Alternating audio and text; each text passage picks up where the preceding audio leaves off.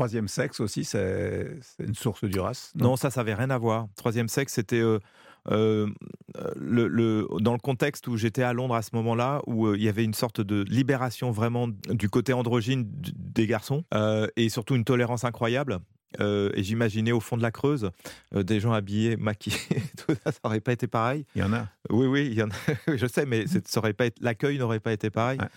Donc euh, cette tolérance-là, voilà, j'ai fait tout un truc autour de ça. Moi, de toute façon, mes icônes vraiment musicales ont été euh, Bowie et, et, Patti Smith, qui étaient deux, euh, deux personnes les plus androgynes et les, plus fortes dans le rock en général. Et pourquoi j'ai eu cette attirance, je ne sais pas, mais en tout cas, c'est ça qui m'avait intéressé le plus.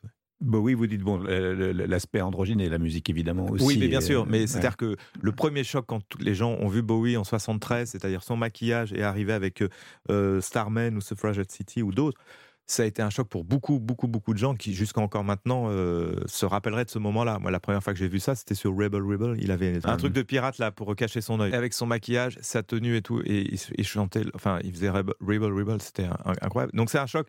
Et, la musique était pas plus, c'était, c'était à, égalité avec son, avec son. Le, tout d'un coup, ça arrive. Enfin, je veux dire, il faut voir où on en était nous au milieu dans cette, dans cette, dans cette époque-là. Hein, donc. Euh. Mm.